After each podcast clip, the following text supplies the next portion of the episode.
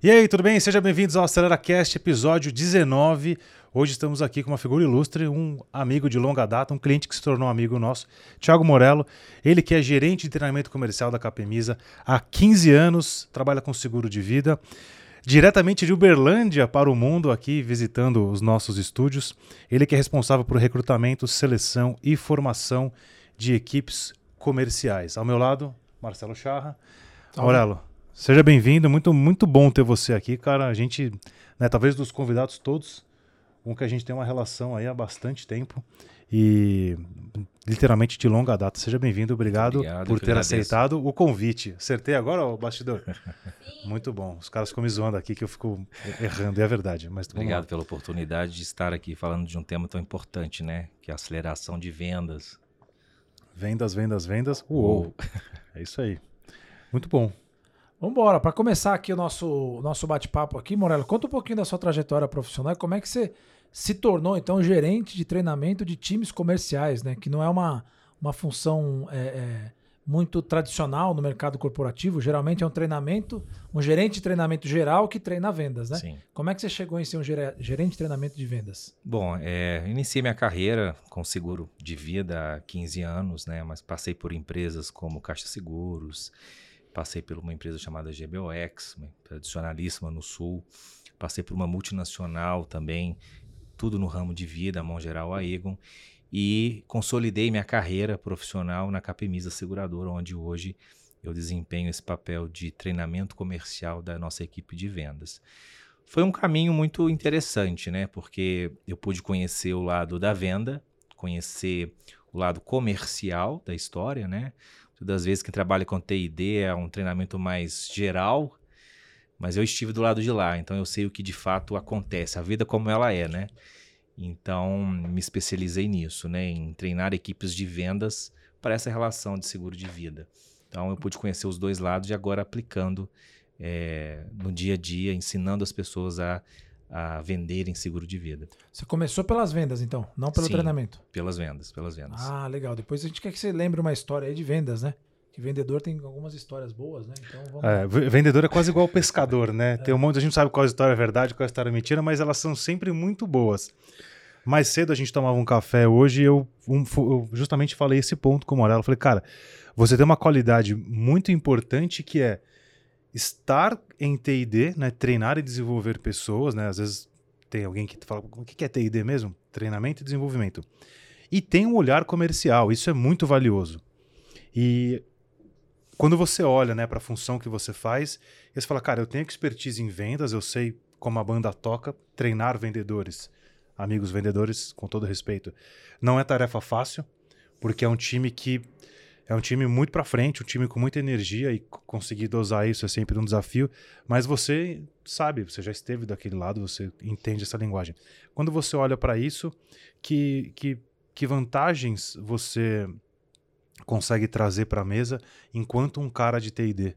Você fala, pô, eu conheço os vendedores, mas eu, eu tô em TD, o que, que você pode tirar de vantagem disso? Bom, a gente costuma é, abordar nesses treinamentos é, coisas práticas, né? Muitas das vezes quem idealiza ou quem se predispõe a treinar a, alguém para vendas não, não esteve em campo, não sabe a dor do dia a dia e acaba trazendo às vezes algumas técnicas, vamos dizer assim, que não se aplicam, né? Que não retrata aquela realidade. Então, o fato de ter vivenciado a abordagem ao cliente com certeza fez com que eu tivesse mais propriedade para de um leque de técnicas que a gente hoje tem, quais que mais se aplicam para a venda específica do seguro de vida. Então, eu acho que essa foi a maior vantagem, né? É, de conhecer o lado de lá e conhecendo tudo que tem disponível no mercado de desenvolvimento de pessoas, é, poder trazer aquilo que mais se adequa à realidade da distribuição de um produto que ele não é ele não é procurado, né? não existe demanda espontânea, ele precisa ser provocado. Então, o seguro de vida é assim, né? A gente, ninguém nasce é, querendo, se planejando, muito menos para comprar um seguro de vida, né? Geralmente você se programa para segurar bens, mas ninguém sai hoje para procurar um corretor de seguro para eu quero contratar um seguro de vida. Seguro do carro, seguro da casa, mas o de vida, geralmente ele não se desperta para isso, precisa E- ser provocado. Né? E, e é um negócio meio maluco, né? Porque você, sei lá, muitas pessoas, o cara compra um carro, o cara não dá uma volta no quarteirão se não tiver o seguro. Ele fala, cara, não tem seguro, não vou sair, né? É, é uma condição. E aí você não faz o seguro de vida e, assim, qual, qual que é a diferença básica entre isso e como que você, há 15 anos nesse mercado especializado em vida, como é que você enxerga o cenário futuro do Brasil, é, pensando que, poxa, eu não sei exatamente qual o número percentual aqui de brasileiros que têm seguro de vida, mas eu imagino que deva ser um número bem pequenininho. É, hoje a gente tem menos de 20% né, do mercado com seguros, com algum tipo de seguro. Que não podemos dizer que é seguro de vida especificamente, porque são seguros que foram contratados sem, sem consultoria, é um seguro que às vezes você contratou no banco sem uma, uma consultoria de um corretor, é um seguro que vem junto a um cartão de crédito, não retrata a sua realidade financeira. Então, é, menos de 20% da população tem hoje algum tipo de seguro de vida. Então, é um oceano azul de oportunidades para se explorar, né? E precisa entender de gente, né? Como você disse, o cara acorda, ele não tira o carro da concessionária para comprar, para compra o seu carro e não tira da concessionária sem fechar o seguro do automóvel, na preocupação de manter aquele bem, a perda, né? Se ele vier a, a perder aquele bem, ele tem a reposição daquele patrimônio, mas ele se esquece que a capacidade física e intelectual dele de conduzir aquele veículo ele tem muito mais valor do que o próprio bem em si. Por isso Uhum. o seguro de vida é importante. Eu penso primeiro em proteger minha capacidade de gerar renda, minha capacidade física e intelectual. De nada adianta eu ter um carro e eu não poder conduzi-lo, não é mesmo? Então, Marcelo, ainda bem que a gente já tem seguro e o o Morano não vai vender. Então a gente já É sai aí, daqui. já sai comprado. Já sai daqui comprado, porque você para pra pensar realmente, né? Faz todo sentido. É, tem, tem até um. um- eu, eu lembro de um caso, né? Que pra quem é mais antigo como eu aqui, da, da Carla Pérez.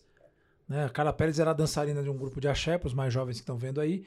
E ela segurou o bumbum dela, né? Então, assim, ela estava garantindo o, o- o- vamos dizer assim, o potencial de geração de receita dela, né? Sim. ou de renda. E aí aqui é uma brincadeira, mas no fundo, assim, o que acontece com uma pessoa, é, por exemplo, como um dentista, né? A gente pensa em seguro de vida só no caso de morte. Mas se o dentista vai jogar bola e quebra um dedo ou fica 15, 20 dias sem usar as mãos, no fundo ele. É, é o que você falou do carro, não sei como é que você usou a expressão aí, né? Quer dizer, é é garantir o cara que pode dirigir, como é que é? A Que vale capacidade bem. física ou intelectual, né, de dele conduzir aquele veículo. Para o dentista é um caso, um caso clássico, né, porque são anos de formação, né, um investimento altíssimo para essa graduação e especializações. E aí, quando o dentista monta o seu consultório, a primeira coisa que ele pensa em fazer é o seguro dos bens, do Sim. motor, Da cadeira. da cadeira. Mas se algo acontece que ele não consegue mais conduzir aqueles equipamentos, aqueles materiais, o que é Mesmo um que temporariamente, né? mesmo que temporariamente. Então, ele, ele perde a capacidade dele de gerar renda de forma permanente ou, defi- de, ou de forma de- temporária ou permanente. Então, a primeira coisa que tem que pensar em assegurar é a sua capacidade de poder fazer uma cirurgia, uma obturação, enfim. E, o- e o engraçado é que o, o valor de investimento é, é- é muito menor né, para você fazer o seguro dessa garantia do que propriamente assegurar os equipamentos, a cadeira, né? Mas realmente é uma questão de cultura. E aí, É. entrando nessa questão de cultura, Morello, por que, que você acha que o brasileiro não tem cultura? Nos Estados Unidos é mais comum, né? Você vai andar de bicicleta lá, aluga uma bicicleta nos Estados Unidos, o cara já te vende um seguro. Já é meio que Seguro de vida, né? Não, não é nem seguro da de vida, bike, é é, seguro de vida. É, Como é que, como é que você, por que, que você acha que o brasileiro não, não Bom, a questão cultural lá fora é muito forte, né? O, é, o americano, ele em média tem cinco apólices, ele faz seguro de tudo, seguro de carro, de vida, de casa, seguro de, dos De bens obra, né? empresariais, seguro garantia de obra. É uma cultura e lá, é, assim, a gente costuma falar mal do nosso INSS, mas é o melhor sistema de previdência social do mundo. Então lá não tem isso, né? Então lá, quando você é Hum. contratado por uma empresa lá nos Estados Unidos, você sai do RH de lá com um contrato anual. Você recebe lá 250 mil dólares, que é um contrato de um ano. E você tem que ter a iniciativa de contratar tudo que você precisa: o aluguel, comprar o seu carro, o seguro. E diferente das empresas que tem aqui no Brasil, quando o cara lá fora ele é ele consegue um contrato de trabalho, a primeira coisa que ele faz quando ele sai da empresa, já ficam lá as empresas de seguro, seguro saúde, seguro vida, para que ele possa pegar uma parte desse contrato fechado e já quitar o seu seguro daquele ano. Então, de fato, a, a cultura favorece muito. E no Brasil não tem, é, agora que a gente está avançando nisso, que é a educação financeira. Né? A educação financeira ela tem que ser uma matéria, uma, uma premissa de formação no ensino fundamental, ensino médio. Então, é, essa cultura ela vai melhorar à medida que a gente é, tem essa, essa característica de ser previdente, né? Coisa que a gente é, não tem e por ter um INSS por trás, a gente acha que a gente tem algum tipo de respaldo e quando a gente vai ver é muito menor, é algo muito aquém do que do nosso padrão de vida quando algum imprevisto acontece. E o que, que, você está vendo, né? A gente fala, falou dessa questão do, do INSS, né? E agora acho que saiu uma lei que todas as empresas têm que ter seguro de vida para os funcionários, né?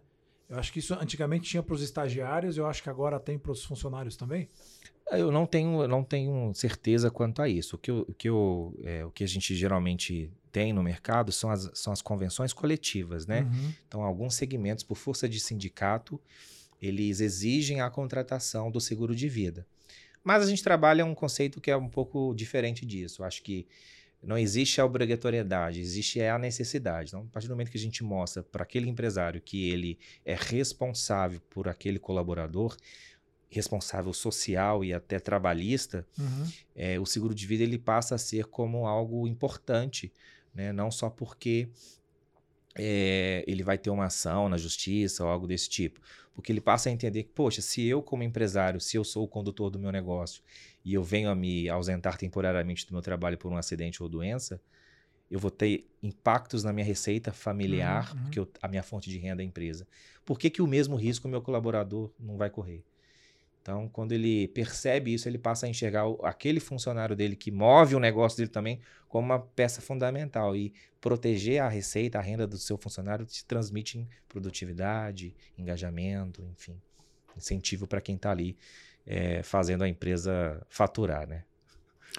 A gente está voltando aqui para a história do, do, do, treinar vendedores, né? É, tem uma frase que muitas pessoas dizem que vender é um dom. Eu imagino que você não deva concordar com essa frase, a gente também não concorda, porque senão o que estaríamos nós fazendo aqui como empresa que treina Sim. vendedores e constrói é, metodologias comerciais? O que, o que me chama a atenção é, a gente está dizendo que é, tem uma série de necessidades que estão como se elas estivessem numa caixinha esquecida no cérebro de todos nós. Né? Pô, eu não, eu não tiro o carro da concessionária sem o seguro, mas eu saio para andar de skate é, sem ter um seguro é, de vida, né? Que pelo menos eu, eu, gosto muito da sua definição de que um seguro de vida ele é não é um seguro de vida, é um seguro de renda. Que pô, se eu ficar me estrepar lá, ficar três meses no hospital, o seguro serve para isso. Sim. E aí, do outro lado, eu tenho uma equipe comercial que precisa despertar essas necessidades em todos os indivíduos para falar, bicho, olha só, você precisa ter por conta disso, daquilo, do outro. Aí você falou, é, o, o, o, comercial tem que entender de gente. Esse comercial aqui é a figura do corretor.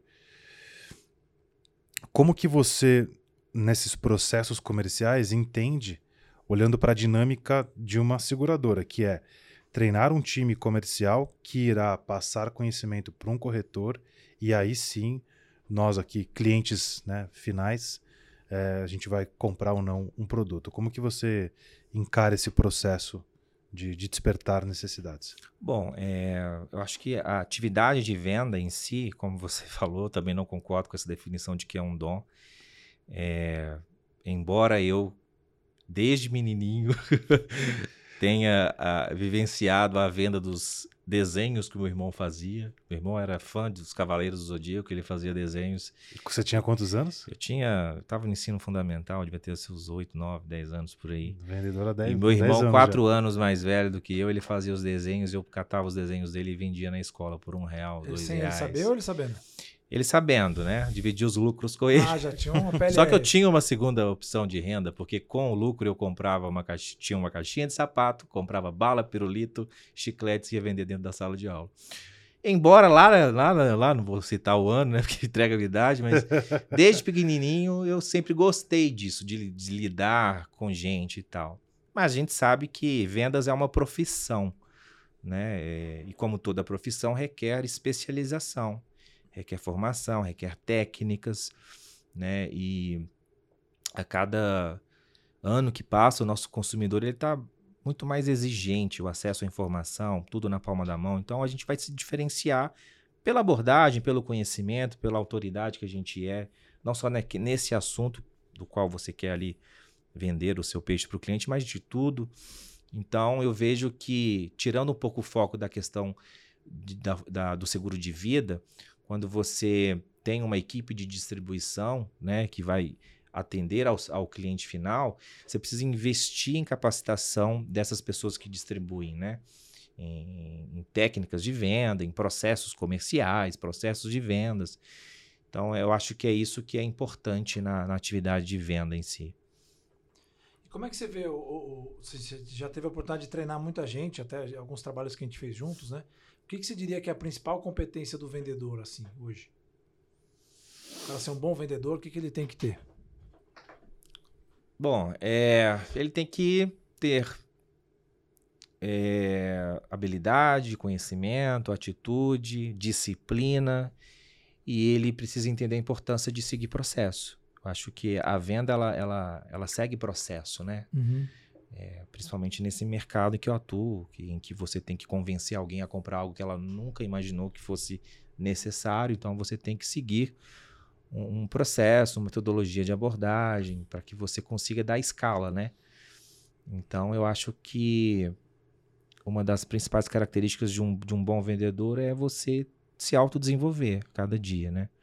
Você estudar, entender das técnicas, entender das habilidades, competências comportamentais, que é importante, né? Hoje em dia não é o produto que faz diferença, é a proposta de valor que você entrega com aquele produto. Uhum. O produto é a cerejinha do todo, né?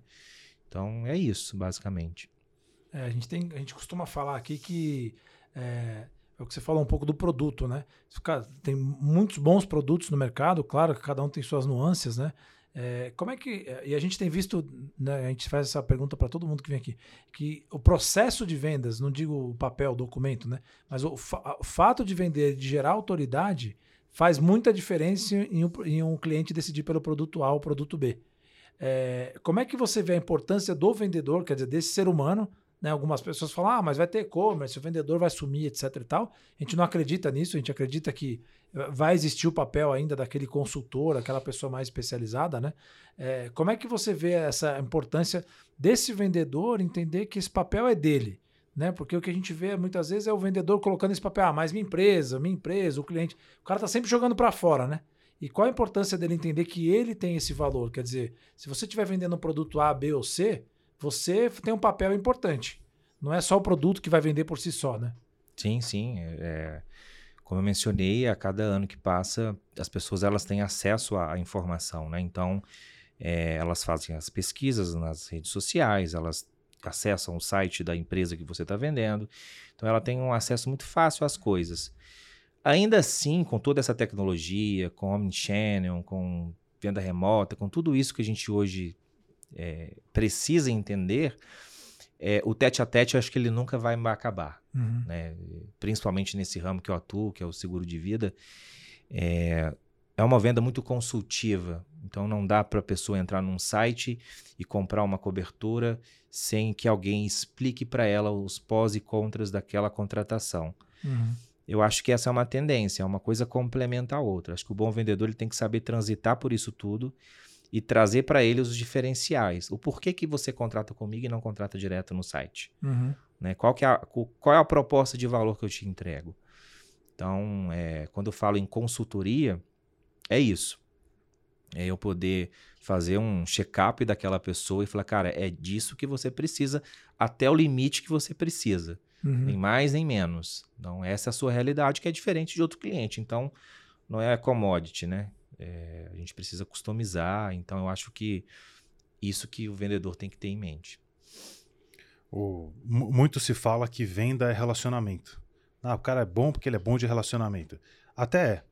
Mas existe técnica para o relacionamento, né? Você consegue processualizar um relacionamento, não que o relacionamento seja artificial, mas você consegue entender quais são as técnicas por trás, como que você pode criar uma conexão e a partir disso entregar um relacionamento que é relevante para o cliente na frente. Sim. Então, poxa, eu estou te entregando uma coisa, uma proposta, e quando você recebe aquela proposta, como você falou, né, da proposta de valor, o, o sujeito olha e fala: caraca, pô, esse negócio é bom mesmo. E aí ele acaba é, enxergando isso de uma forma bastante, bastante positiva. É, quando a gente fala em processo comercial, para alguns vendedores, eles né, arrepiam, arrepia o corpo todo. Fala, não, processo eu não sigo o processo, que eu sigo o relacionamento. Quando eu coloco essas duas palavras na mesma frase, né, processo comercial e relacionamento, eventualmente até competências, como que você entende a sinergia desses temas, processo comercial e um desenvolvimento de relacionamento com base no processo comercial? Eu entendo que tem total sinergia, né? É, a questão do, do gostar de gente é importante, né? É, falando mais uma vez da área que eu atuo, né? Gostar de gente é fundamental. Precisa entender de gente. E para entender de gente, é muito importante que você conheça perfil comportamental, né? Como que eu falo com essa pessoa que tem determinado perfil, uma pessoa mais visual, sinestésico, auditivo, né? E fora outro, outras características comportamentais que vai facilitar essa, essa relação interpessoal. É... Então, quando eu trago isso para o processo de venda, se eu sei qual é o perfil daquela pessoa, eu tenho uma forma de abordagem que é diferente se eu estivesse abordando um outro prospect, né? Então, o processo de venda, nada, o processo comercial nada mais é que é, criar essa, essa espinha dorsal de abordagem, né? É saber para esse grupo de pessoas como que eu abordo, o que, que elas gostam de ouvir, né? Como que eu trago determinado assunto, como que eu exploro o potencial quando a gente fala de equipe de distribuição, né? Como que eu desenvolvo esse parceiro, ou como que eu abordo esse cliente final. Então, é, é, entender de gente puxa, puxa um monte de coisa, né? Um monte de técnicas e de aprendizados e de leituras que são fundamentais para que no dia a dia você consiga, de fato, é, entregar essa proposta de valor mais refinada, né? De acordo com o perfil daquele cliente.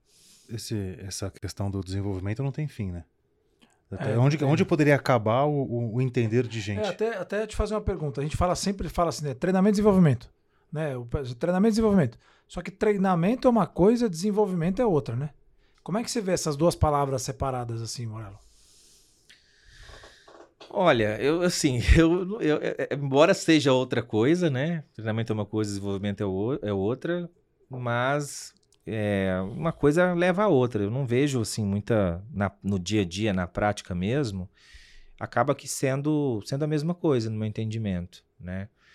Eu, faço, eu faço essa provocação porque uma coisa, quando a gente fala em treinamento, né, uma coisa é a gente treinar, a outra é, é o, o, treinando, né? Ou ser treinado, e a outra é ele se desenvolver, né? Então o fato da gente estar treinando não quer dizer que o outro está se desenvolvendo, né? Não. Porque existe uma parte que é dele, né? Sim. Então sim. o fato de alguém estar disposto a treinar, eu acho que isso é um, é um um desperdício que a gente vê em muitas companhias, né? Quer dizer, as empresas investindo e a pessoa ali que está para ser treinada, recebendo um conteúdo de altíssima qualidade, não está empenhado, né? Então, a gente, por isso que eu sempre brinco essa questão. Uma coisa é a gente treinar, né? Sim. A outra é o cara ser treinado. É, ele Porque depende da parte ser dele, né? treinado, né? né? É. Ele, ele...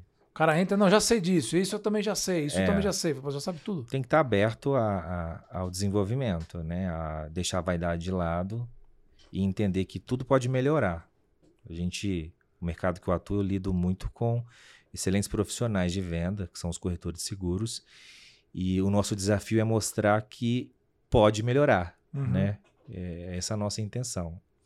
Eu sempre, é, quando vou começar um, uma jornada de treinamento, eu faço uma pergunta ali, eu coloco uma nuvem de palavras e pergunto para a turma, seja um, um, encontro, seja uma jornada de três encontros ou dez, como foi o nosso caso lá, eu sempre pergunto assim: o que, que você leva, gostaria de levar dessa jornada? 99% das nuvens de palavras, a palavra conhecimento sempre fica em destaque. Todo mundo deseja levar da jornada. É, conhecimento não, perdão. Desenvolvimento. Conhecimento e desenvolvimento. A briga é boa. E aí, quando aparece desenvolvimento, uma coisa que a gente é, aprendeu aqui com o nosso ilustre coach Mauá, é, quando eu falo em desenvolvimento, basicamente é o seguinte: para quem está ouvindo aqui entender como, como atuar nisso. Né? Se eu pegasse um durex, enrolasse a minha mão aqui, ou prendesse o Marcelão na cadeira, ele está envolvido em alguma coisa. Eu falo, Marcelão, se mexe. ou tentar abrir a minha mão. Não vou conseguir. E aí eu preciso tentar achar um pedaço da fita e começar a soltar. E a cada pedaço que eu vou soltando, eu consigo voltar a me movimentar. Então, em um momento ele está envolvido em algo, e depois ele passa a se desenvolver daquilo. E muitas pessoas não se desenvolvem porque elas não sabem o que é que está envolvendo elas. As crenças limitantes, aquilo que ah, isso aqui não serve para mim, esse negócio eu já sei, esse negócio é uma bobagem, é perda de tempo tal. E aí a pessoa que está dizendo que ela quer se desenvolver, ela está presa nas amarras lá que impedem que ela se movimente, que ela avance para o progresso. Essa, essa é uma visão interessante do, do que é o desenvolvimento, né? Legal, legal. Exatamente isso. Muito bom. E nesse, nesse, nessa jornada toda, Morello, você lembra de algum vendedor assim que você viu e falou, putz, esse cara era fera demais, ou é fera demais, assim? Não precisa citar o nome, né? Mas você lembra de algum cara que teve essa, tem essa característica, que se pudesse contar alguma história, enfim, alguma coisa que te chamou a atenção nessa pessoa que é um super vendedor, vamos chamar assim, né? Ou uma super vendedora? Olha, é, como eu, assim, grande parte da minha trajetória profissional foi com seguro de vida, né? E na venda do seguro de vida a gente segue processo de venda. E o objetivo do processo de venda é dar escala e não depender de super-heróis. Uhum. Então, é, não tem nenhum case assim que eu possa estar fresco na memória de algum profissional de venda de seguro de vida que tenha algo que não foi construído ao longo do tempo por meio da especialização do processo de venda. Então, a, a pessoa que se predispõe a seguir o processo, é, seguir as técnicas, seguir o processo, tem a disciplina, ela tem sucesso. Uhum. Então, assim, é, posso citar alguns corretores que é, atuam dessa forma e possuem carteiras de remuneração mensal de 50 mil para cima, por uhum. exemplo, com 10 anos de atuação seguindo o processo. Vocês sabem que a nossa audiência é composta por vários corretores, né? A gente tem uma. Vira e mexe, eu recebo mensagem aqui de corretores e tal. Então aproveita para dar um recado aí para os corretores que, que estão nos ouvindo, para falar, cara, como é que eu aumento a receita da minha, da minha corretora? O que, que eu faço? É, a é, dica é... Dicas do Morello aí. Três dicas que. Três dicas que vão. Depois vocês, fa... Depois vocês fazem o Pix pro Morello aí, tá? Ah, já dei a dica. Seguir uma metodologia, seguir um processo de abordagem, né? Como mencionei mais cedo, a venda do seguro de vida é um desafio para a maioria dos corretores. É, e para ter sucesso tem que ter alta performance, tem que ter alta atividade, estar com muita gente, falar com gente o tempo todo, ter muita visita, seguir processo, sensibilização. O, o corretor que está ouvindo a gente, ele está muito mais assim no. Eu, eu não vou saber falar exatamente o linguajar do, do mercado, mas o cara tá mais acostumado com o seguro de carro, enfim, o mais básico, assim, sabe? O seguro de vida, ah, esse negócio não é para mim, talvez eu vá colocar alguém para cuidar de vida aqui. Esse corretor que tem esse pensamento, é, ele pode aumentar a receita dele trazendo vida para como solução. Nossa, pode qual, qual, qual, é a dor? Qual é a dor que ele vai, vai passar inicialmente aí? Estamos pensando aqui em vender mais, né? Esse é o nosso o propósito do nosso, dos nossos conteúdos aqui. É, bom, o mercado securitário, né, o, o corretores, ele é predominantemente automoveiro. Então, por quê? Porque o seguro de automóvel eu procuro. Então, cai no colo, ele está focado no preço. Então, é, o seguro de automóvel, em qualquer seguradora que você for cotar, ele não muda muita coisa colisão, incêndio, roubo, danos elétricos, enfim, quebra de vidro, tudo é a mesma coisa. Então ele é muito focado em preço. Então, se eu não tenho um bom preço, eu não vendo. Só que é esse mercado que sustenta as corretoras. 90% das corretoras são sustentadas por isso. Pela demanda espontânea de clientes que procuram as corretoras para cotar o seguro. E aí o corretor tendo uma condição comercial legal, uma, é, uma condição junto à seguradora legal, ele consegue ter um preço diferenciado e fechar grandes volumes que sustentam é, a operação. Só que o seguro de vida, a cada ano você corre o risco de perder ele para outro, outro concorrente, para um corretor, parceiro de mercado, para outra, outra seguradora. E é uma venda que, que ela precisa renovar. Né? O, Todo o ano, o, o carro. O seguro de, seguro de vida, não. O seguro de vida, além dele gerar uma carteira vitalícia para o corretor, quando o corretor vende um seguro de vida, ele recebe um pedacinho do que o cliente paga todos os meses enquanto o cliente pagar. Marcelão, vamos montar a pedacinho- corretora então agora, pra gente ter uma receita recorrente. E esse pedacinho que é a receita recorrente é justamente para que o corretor preste o serviço para o cliente. É para isso que ele recebe a sua Uhum. remuneração e, e- e- e deve receber, porque ao longo de vida, da vida desse cliente, o corretor vai acompanhar para ver a necessidade dele de, de cobertura ou não, de ajuste de capital. Então ele, ele recebe para garantir que ao longo da, da vida do cliente, caso o imprevisto aconteça, que o cliente esteja assegurado e na medida correta. para entrar nesse mercado, seguro de vida, o corretor tem que entender que ele precisa ser uma unidade prospectiva, Uhum. não receptiva. Ele precisa ir até o cliente. Ele precisa ir até o cliente de automóvel, porque esse cliente de automóvel tem um segundo condutor, que é um filho que tem, talvez seja menor de idade mais, mais jovem, então um cara que possivelmente ainda é dependente financeiro. Então, se ele tem dependente financeiro, ele precisa de um seguro. Então, ele enxergar a sua carteira no primeiro momento para abordar, basta oferecer. Ele ofereceu o seguro de vida para todos os clientes dele, de automóvel, de residência, frota. Qual que é a principal objeção, Morello? Por que, que o cara não faz isso? O cara é o O corretor, né? corretor é. Por que, que ele não. Porque assim, a gente, quando, quando olha um, um, um cliente, a primeira coisa que a gente faz é olhar para quem que ele está vendendo que ele pode vender mais para ele.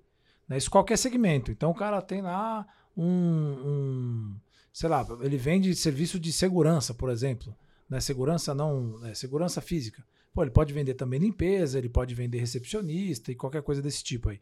Por que, que o cara tem tanta dificuldade de aceitar aumentar o mix de produto dele? No, no mercado securitário, o seguro de automóvel ele demanda muito esforço do corretor. Uhum.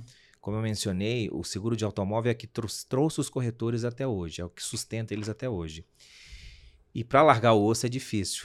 Quando eu falo largar o osso, é, é deixar de dar a manutenção necessária. Consome muito tempo deles. Então, muitas das vezes, o corretor que tem uma, uma carteira com 5 mil itens, por exemplo, é muito sinistro. Né? O carro que bateu, roubou umas 5 mil, Uhum. é, é sinistro todo dia. E é ele que presta o atendimento ao cliente, ele que faz a intermediação junto ao segurador. Então, ele requer. A, a grande parte da estrutura dele é comprometida com o atendimento do automóvel.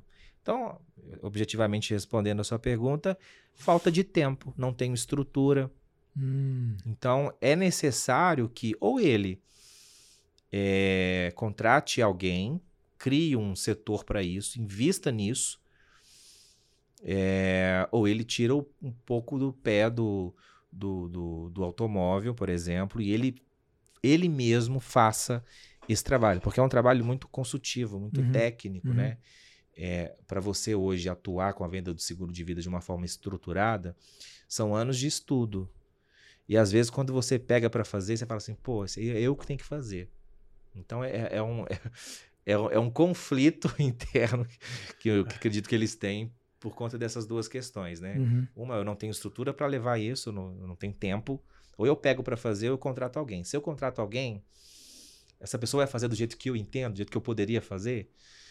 Assim, o fato é que tem que começar. E nada é melhor. A melhor forma de começar é oferecendo para quem já é cliente. É né? isso que, eu- isso que eu ia perguntar. Ele vai usar a carteira dele, já existente. Ah, Marcelão, sou corretor aqui, o Marcelão tem seguro do carro dele.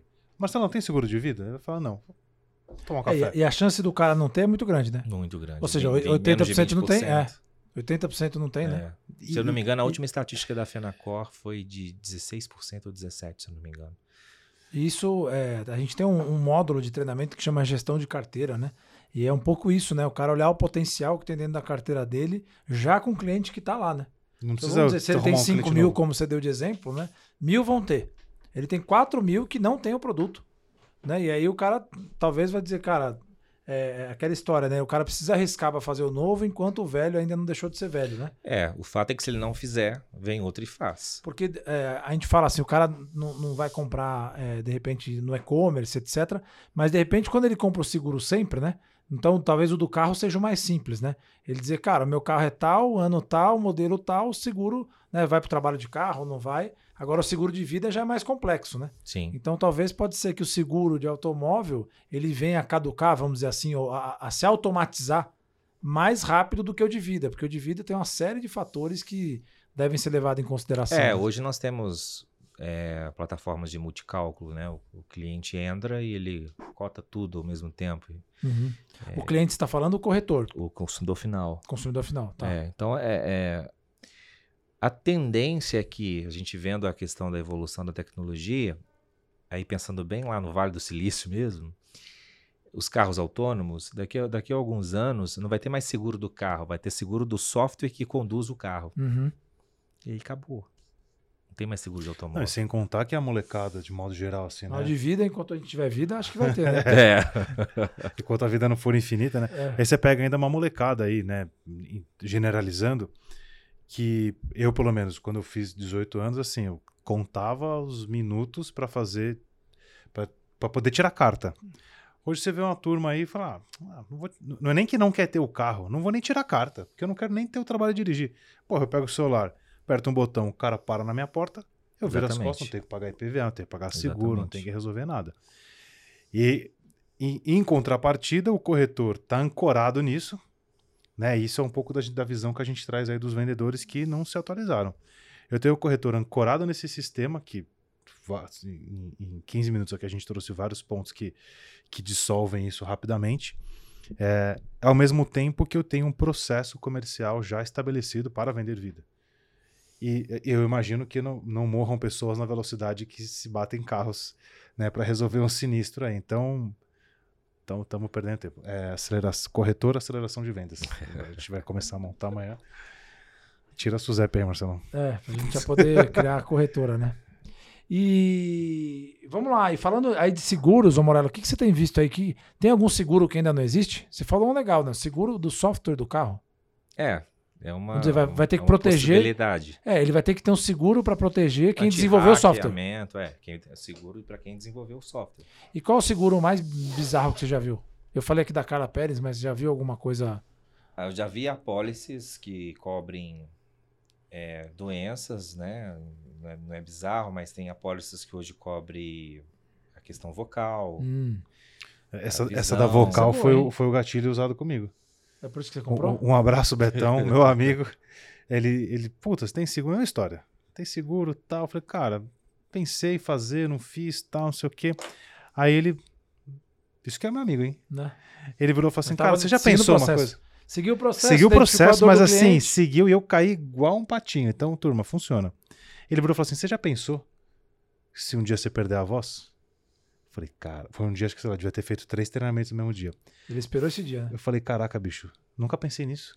Se eu perco a voz, eu vou ter que aprender Libras e fazer, né? Não tem como.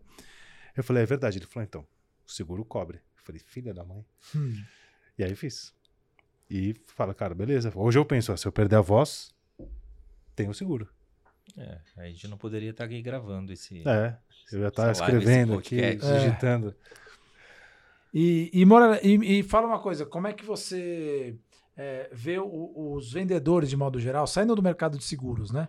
E olhando para outros segmentos, assim, sejam eles B2B, B2C, como é que você vê hoje os, os vendedores, assim, esse profissional, né? Porque a gente fala que é profissional, mas é das poucas profissões que não tem OAB, não tem CREA, não tem nada que certifica. Tem né? nem faculdade.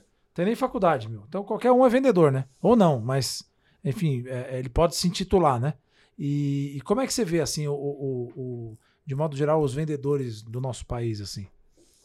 De um modo geral, eu vejo que precisam se apropriar mais da profissão, de fato, e, e se desenvolver, procurar se desenvolver. É, vejo um mercado em que é notório a necessidade de, de, do desenvolvimento, né? da aplicação de técnicas. Já tive a oportunidade de ser abordado por inúmeros segmentos e como eu sou da área, conheço um pouquinho né, disso, de, de, de técnicas de fechamento comercial, muito com foco no seguro de vida, embora seja com foco no seguro de vida. E algumas abordagens que eu vejo, eu falo assim, poxa, tem um mercado grande a ser explorado, sabe? É, acho que é por isso que vocês estão neles, né? Não é isso aí. então, é, é isso. Acho que tem muito espaço para crescer, para o autodesenvolvimento, né? É, a gente tem, tem visto, né? O pessoal fala aqui da, da falta de mão de obra de programadores, né? Que cada vez mais a tecnologia exige programador e tal. E a gente acompanha aqui muita dor dos nossos clientes para achar um vendedor, né? Tem até uma frase que a gente fala muito assim: é, não adianta você demitir o seu time de venda e trocar por outro, porque não tem profissionais prontos à disposição, é só você que não contratou ainda, né? Quer dizer, cara, é uma carência. Você tem que acabar desenvolvendo esse cara mesmo, né? Comprar essa briga aí, não tem muito jeito. É, aí quando você pega um, um vendedor técnico, como o caso que você acabou de citar, é, tem um ganho expressivo nisso, como aconteceu comigo, né? Eu saí da venda do seguro de vida para ensinar a vender. Você pega um cara desse desenvolvimento de software com um pouquinho de treinamento comercial, ele vira a chave muito mais fácil para poder vender o software e a proposta de valor que ele entrega, né? Esse negócio de, de entrevistar amigos é complicado. Eu vou fazer uma pergunta, ele vai.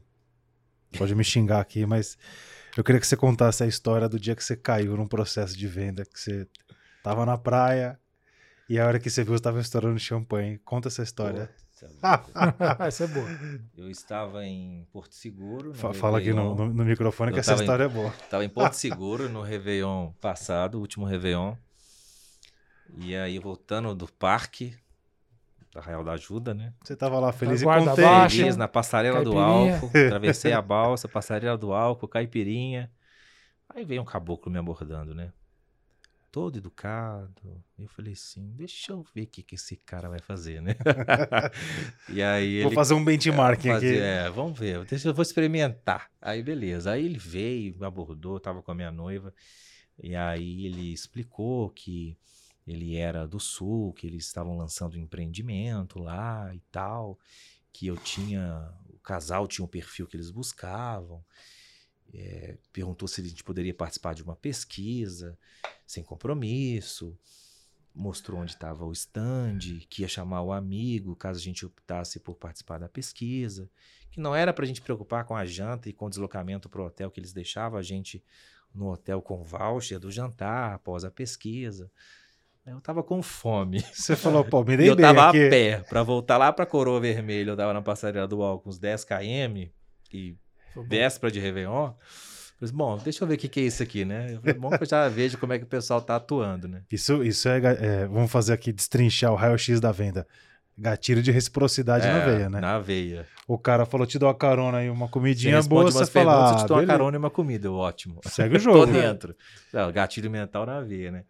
E aí a gente... Aí veio outro cara lá de dentro, outro consultor, me acompanhou, me... me fui para um salão, tinha três mesas, as mesas cheias de gente. Cheia de gente as mesas. assim, na teoria tava todo mundo sendo abordado também, né? E aí ele veio com uma explicação da, é, na verdade é um resort, né? Um sistema de cotas. Você compra uma cota de um resort lá em Porto Seguro e tem acesso a outros resorts com essa cota de lá. E aí os caras, pô, os caras têm uma técnica não tão assim do processo que eu atuo hoje, mas eu achei muito interessante, né? Todo o envolvimento que eles fazem é, para apresentação institucional, a apresentação dos resorts, é, te dá as opções de contratação, mostra da, da maior para menor, né? São bobo, né? É, Isso assim, você tá olhando com a lente de alguém que é tipo T&D comercial. Comercial. né? Alguém que não tem essa lente ia falar, porra, que sensacional É isso aqui. sensacional, sensacional. É, e aí, eles começaram do. Ah, para o vendedor começa do máximo para ter margem de negociar, Ancoragem, né? É, viés da ancoragem. é, e aí eles, eles, em vez de oferecer o valor, eles ofereceram o valor máximo traduzido em, em quantidade de dias por ano. Eles começaram com 30, caíram para 15 e chegaram em 7. Na verdade, era só mudou os dias. Sim. Não deram desconto nenhum. E eu falei, que- eu falei assim, poxa, que interessante, né? Foi Ninguém, ninguém falou quanto custa, só falou você vai ficar sete dias aqui. É, é. Aí no final chegou no valor, um valor lá que ó, teoricamente, assim, a princípio eu falei, pô, mas como é que eu vou pagar isso, né? E aí eles começam, né? Toda a lavagem cerebral do como pagar isso, né? Aí tem uma entrada, um parcelamento direto com eles, a perder de vista. Você saiu do benchmarking, você já tava se imaginando sentado na piscina tomando água de coco É, sete dias por ano. Fiz a conta da diária num resort cinco estrelas. Em cinco anos eu recuperava o investimento. Se eu fosse cinco anos direto para Porto Seguro. Aí eu comecei a ver outros empreendimentos como Lagueto em Gramado, outros empreendimentos no Ceará. Falei assim, gente, em cinco anos eu paguei a conta. Isso aqui é vitalício, eu vou fazer. Acabei fazendo. Fechei uma cota de 35 mil lá. Então, mas assim. Foi o jantar mais caro e a carona mais cara que você mais pagou. na cara, mas assim, é, usaram usaram um mínimo de, de, de, né, de É, tinha produto também, né? tinha pra produto e que- usaram técnica, né? Assim, usaram algumas técnicas legais e depois que fechou, eu ainda troquei uma bola com o consultor. Falei com ele que eu era de T&D comercial. e aí, o cara virou meu amigo praticamente. Ficou um tempão falando só sobre isso. Elogiei bastante a abordagem deles. Aí chama o gerente, explode champanhe, purpurina voando. Todo mundo virou nas cadeirinhas que eu achava que era cliente, era tudo figurante batendo palma. E alguém até tomou uma rolha na testa, não foi? Ah, pô, essa daí. O vendedor me deu champanhe. Na hora que eu fui sacudir o champanhe, a rolha estourou na testa dele. O cara, o cara, o cara deu um galo. Mas, assim, o salão inteiro deu resenha na hora.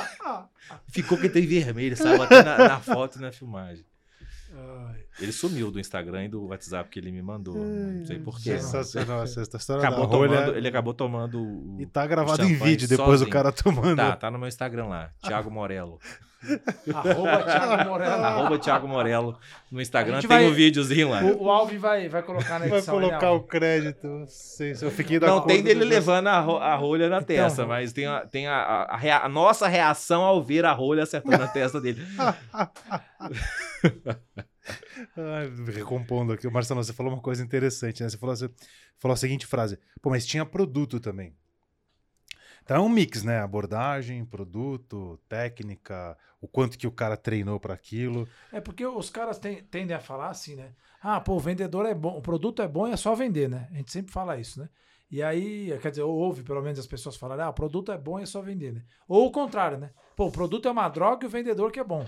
Pô, existe a possibilidade, existe muito disso dos dois estarem convergindo, né? Sim. Pô, o cara é bom e o produto também é bom. Né? É- é- Então é legal a gente trazer um pouco esse foco, né? Porque às vezes fica ancorado só, ah, só vendeu porque o produto é bom. né? Tem frases aí do mundo das vendas, né? O cara fala, ah, é, é, o vendedor de Coca-Cola não precisa ser bom, é só vender. A questão é bater a meta diária lá, né? É. Porque junto com a Coca tem que ir a Fanta, Fanta laranja, Fanta uva. Quem que vende Fanta uva, né? Mas na cota do vendedor tem que vender Fanta uva. É. Aí fala, putz, a Coca sai fácil, né? O problema é ele empurrar a Fanta uva junto, né? Existe Fantaúva ainda, será? Não sei, tô velho. Existe? Existe. Não é possível. Se você toma Fantaúva, a favor, mandar uma mensagem pra gente. Estamos curiosos, queremos te conhecer. Espécie rara. Mas é isso, o vendedor de Coca-Cola também tem que vender Fanta uva, né? É, essa do, do, do é só vender é complicada, né? Porque não sabemos que não é só vender. Aí entra uma outra coisa legal também, Morelo, que você comentou aí. É a questão do design de produto, né? Que uma coisa legal, eu vou lá e tenho, né? Por exemplo, o cara foi lá e tem uma, uma, uma construtora, uma empreiteira que desenvolve um produto e eles fracionam esse produto para várias pessoas comprarem. Mas tudo isso que o cara colocou não é só pitch de vendas, né? É a modelagem do produto. Sim. O, o- o- o- o não é o método de vendas, como é que eu diria? Eles têm um Modelo de negócio, é, né? é um modelo de negócio que se traduz num processo. Eles seguem um processo de venda, né? Todos abordam da mesma forma. Sim. E Então, mas ti- aí eu acho que uma, uma coisa é o processo, a outra foi o pessoal de produto. Eu ouvi uma frase recentemente, né? Que o Brasil tem bastante engenheiro e pouco produteiro. Que é assim, cara, como é que eu pego uma empreiteira que tem capacidade para construir um imóvel e eu disso desdobro num produto que o cara vai pagar de forma Sim. e depois eu ainda passo a ter um discurso de vendas. Sim, Então, assim, é, o produto também faz todo sentido, né? É o Faz. discurso do produto. é, Então, uma coisa que a gente gosta de, de falar, assim, né? é muito interessante. Que ele poderia vender como, um- como um, Ele poderia fazer um imóvel, né? Vender como um imóvel, vamos dizer assim, né? É, e não foi. Ele pegou o perfil. Por que, que no início ele falou? Às vezes tem um perfil que a gente, jovens, Já tá o gatilho da exclusividade aí, né? é, É. viajantes, não deve gostar de viajar para tudo quanto é canto.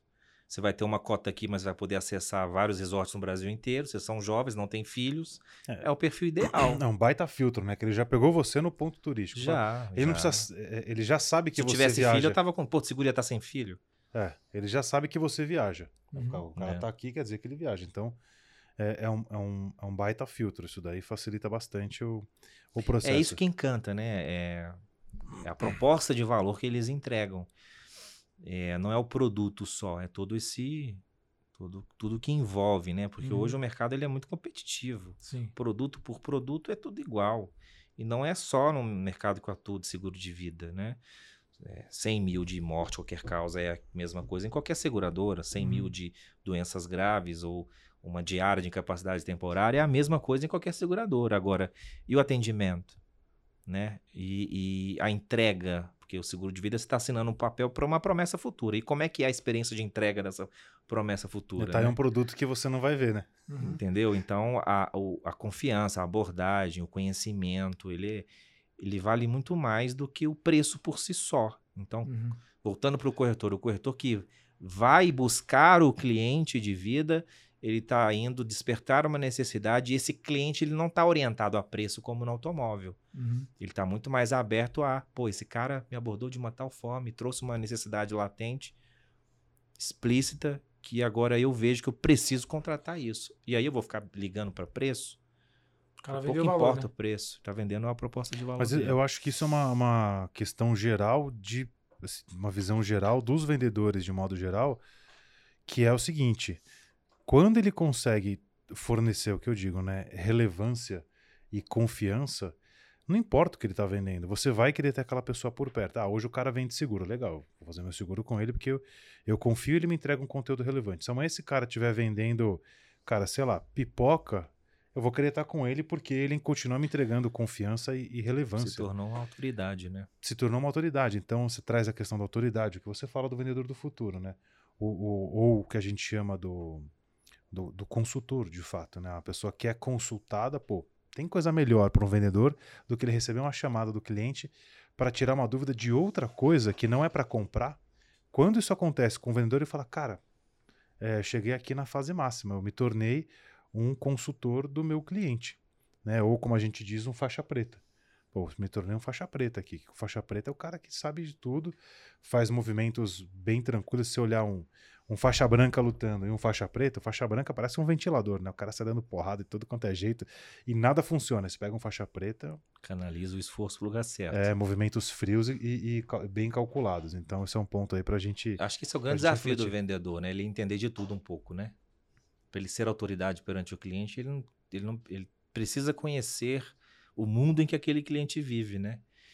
Então, é mais uma Cultura, das né? O cara tem que habilidades. ter cultura. É, pô, você vai vender Cultura, seguro de vida para um cliente, você tem que conhecer tudo da vida dele. Se ele é um profissional liberal, se ele é um advogado, um médico, um dentista, você precisa conhecer o da área dele. Você precisa gerar empatia, né? Você precisa quebrar gelo. Então, você, necessariamente você precisa conhecer de tudo um pouco nessa profissão, né? De venda. E hoje é tão fácil, né? Pô, você qualquer coisa, você pega aqui, talvez em cinco minutos, como a gente costuma dizer, Marcelão, o stalkability. Stalkabi- Stalkability é a capacidade que você tem de não só stalkear pessoas, mas stalkear informações. informações. Então, poxa, eu, sei lá, vi uma pesquisa interessante, gostei do tema, aí eu vejo lá a fonte da pesquisa. Pô, legal, eu vou pesquisar o site ali da a- a fonte de fato e começo a entender.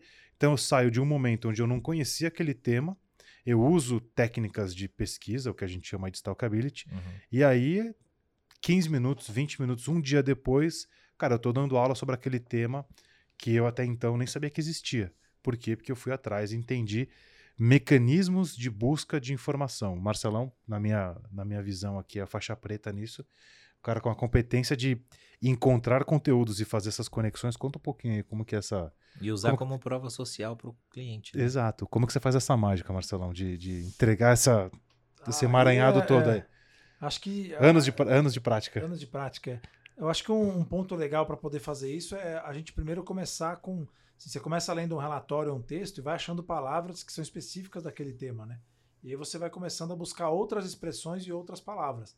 né? A gente costuma falar que o Google é um grande banco de dados. Então, se você fizer a pergunta certa para o banco de dados, ele vai te trazer mais informações, né? Uhum. Então você quer saber sobre tendências de venda. Você vai lá, pesquisa em português, depois pesquisa em inglês. Aí você lê um relatório, o cara vai lá, cita uma expressão diferente que você não conhece, né? Sei lá, você vai lá ler algo tipo assim, is-marketing. Você fala, meu, o que é is-marketing? Aí é sales and marketing. Aí você já pega futuro, do, da, da- é, tendências, por exemplo, de sales and marketing. E aí você vai recheando um pouco a pesquisa. Porque como um bom banco de dados, o Google vai trazer aquilo que você chama ele. Né? Então, outra coisa muito legal, esses vários esses reportes e e-books, eu adoro o e-book, é, geralmente a maioria deles são fracos. Tem, sei lá, 10 ou 20 páginas no máximo, ali com pouco texto. Mas a maioria deles cita a fonte. Então a primeira coisa que eu faço quando eu pego o e-book, eu já vou logo na fonte. Quando eu ver lá fonte, pesquisa, não sei o que, 2021, é isso que eu quero. Aí eu já copio e vou atrás da pesquisa, porque na pesquisa vai ter o resultado que, que eu quero, né? Então os e-books às vezes não são a primeira camada de conhecimento Sim. que você quer, porque ali está muito mastigado, muito superficial, mas ali vai te dar o endereço da fonte onde você vai achar o conteúdo. É, mais e, é- denso, né? e- e é o, e é o que, assim, a maioria das pessoas às vezes tem preguiça. Essa é a palavra. É, Né? também tem que tirar eu pergunto a bunda alguns, da cadeira. Eu pergunto, é, tem que tirar a bunda da cadeira. Eu pergunto alguns treinamentos. Você pode ficar na cadeira, né? Mas É, tem, que se, tem que se mexer. Eu pergunto alguns treinamentos, digo assim: por que, que você não planeja? E aí eu falo: quero que vocês respondam de forma sincera. E às vezes aparece preguiça. Né? Então, as pessoas não pesquisam Ah, o cara porque. responde preguiça? Preguiça. Não, não hoje, pode ser. juro por Deus, hoje apareceu lá, tem, tá no Caramba. Mentimeter. Eu não planejo porque eu tenho preguiça. Os caras têm coragem, é É, característica. porque é, né? o- é anônima, né? Por isso que Treinamento corporativo, o cara responde preguiça. Você É. fala, bom, Não deve usar Deixa de quieto. vendas, nada disso. Ainda bem que isso não vira documento depois. Mas eu não vou, não vou lembrar aqui exatamente qual foi a. quem é que diz isso, mas tem uma, uma colocação muito interessante. que Normalmente a gente associa a inteligência das pessoas pelas respostas que eles dão. Ah, puta, a resposta do cara é muito boa, o cara respondeu aquilo. Mas, voltamos uma página aqui, a gente deveria medir é, a capacidade e competência das pessoas pelas perguntas que elas fazem, muito mais do que pelas respostas que elas dão. Então, para quem busca o desenvolvimento, busca esse repertório, cara, que tipo de pergunta está fazendo? Está fazendo a pergunta certa? Porque isso vai dizer muito sobre o, vou chamar aqui, o seu futuro, Sim. né, para a gente pensar nisso. Isso aí. E aí, vamos, pra- vamos indo para a reta final, que o pessoal da produção aqui já. lá, indo para a reta final, um- já começa a levantar as bandeiras ali, começa a voar caneca aqui. É, indo para nossa reta final, é, a gente gosta de fazer uma, uma comparação, né, ou fazer um resgate aqui, Morelo. É, você, pô, você tá há 15 anos num, num mercado super específico, mercado de seguro de vida. Como é que você foi parar nisso, né? Que hora, em que momento que você lembra? Queria que você, como se a gente estivesse descrevendo a cena de um filme, que você, se o primeiro o- o flash que você tem de falar, cara, estou inserido nesse mercado e descrevesse um pouco do Morello daquela época. E aí eu já vou para a segunda parte da pergunta. Eita. Direto do túnel do tempo. Olha, eu me descobri no mercado seguro quando eu era estagiário na Caixa Econômica Federal, em 2003. Não era na área de seguro, ou já era? Não. Tá. Eu, na ocasião, a minha madrinha, ela era gestora, da- ainda é gestora da Caixa Econômica, ela é responsável por uma agência, e me deu a oportunidade do meu primeiro trabalho. Por incrível que pareça, em vez de ser estagiário, eu atuava mais na venda de capitalização, previdência. Não era vender o desenho do seu irmão, não, né? Não, já tinha Tá. passado essa fase, né? E foi ali, é, ainda meio que, pô, garoto, né? Tinha o quê? Acho que 19 anos. É, eu senti o quanto era gostoso você vender uma coisa e entregar. Então teve, não foi uma, não foi duas vezes, situações de seguros que foram comercializados e a família depois foi buscar o capital. E foi ali que eu me vi nesse mercado, sabe? Sobre a importância do seguro de vida para fazer a roda financeira girar. Então, se um provedor de rendas morre, se ausenta, é, tem que ter o dinheiro para repor aquela, aquela família, enfim, aquele patrimônio. E não tem nada mais gostoso do que você entregar entregar o papel que foi assinado há 20, 30 anos atrás, entregar aquilo para a família, para família, né? Então, ainda estagiário com pouca idade, eu pude vivenciar isso, poucas vezes, mas vivenciei. É, e aí, no dia a dia da agência, né, me inspirava muito na minha, na minha madrinha, ela era gerente geral da agência e conduzia muito bem a gestão de pessoas. E você falou que eu ainda não era pronto, que eu ainda era, né? Estava nos moldes ainda. Me recordo muito bem de um dia específico que eu fiquei muito ríspido com o meu gerente de contas na época e a minha madrinha me chamou e falou assim: Tiago, você ainda não é ninguém. Você ainda vai ter que engolir muito sapo na sua vida para você conseguir che- chegar em um lugar legal. E foi isso que me incentivou a fazer administração, primeiramente, que tinha tudo a ver com aquilo, e seguir a carreira de venda. Então foi por conta dessa situação que eu é, vislumbrei continuar no seguro. Houveram alguns contratempos que eu saí do mercado, fui trabalhar em várias outras empresas na área de vendas, mas sempre tinha aquele desejo, aquela coisa que de voltar a atuar com seguro de vida. E em 2009 aconteceu. De 2009 para cá, nunca mais saí da área de vida. Mas foi basicamente isso, Filipão. Muito bom. Quer fazer a segunda parte da pergunta? A segunda parte é o que o, o, o, o Morello de hoje, né? É. Com toda essa experiência, toda essa bagagem, fala, falaria para aquele Morello que passou pela Pensa- essa mesma cena aí, né? Você tava lá naquela cena e aí, cara, entra você hoje com tudo que você conhece, com tudo que você fez, toda a sua trajetória, você senta na cadeira do lado daquele Morelo de 2003, põe a mão no ombro dele e você vai dar um recado, fala assim, cara, é um recado que você tem que anotar esse bilhete e levar ele até você me encontrar de novo aqui. O que, que você falaria pra ele? É. Para ser mais humilde, menos prepotente, menos arrogante. Eu acho que eu era isso tudo lá atrás. Tinha o rei na barriga, entendia que sabia mais do que os outros. E ao longo desses 15 anos eu entendi que eu não sabia era nada. Então, a gente precisa ser, ser humilde de reconhecer que a gente tem muito a evoluir. E, e ensinar isso para as pessoas é muito bom. Eu acho que a maior recompensa para quem atua com treinamento e desenvolvimento é você fazer trazer a prosperidade para o próximo, ajudar o próximo a prosperar, a crescer, a evoluir, com o pouco que você sabe. Acho que isso é, um, é o, o maior legado que a gente que trabalha com, com treinamento, com venda, pode deixar para alguém. Isso não é pra qualquer um, né? Trabalhar com treinamento e com venda ao mesmo tempo. A gente não, não ouve essa frase, essas, essas palavras na mesma frase É. com frequência. Isso é muito bom, treinamento cara. comercial, É, isso de é- venda.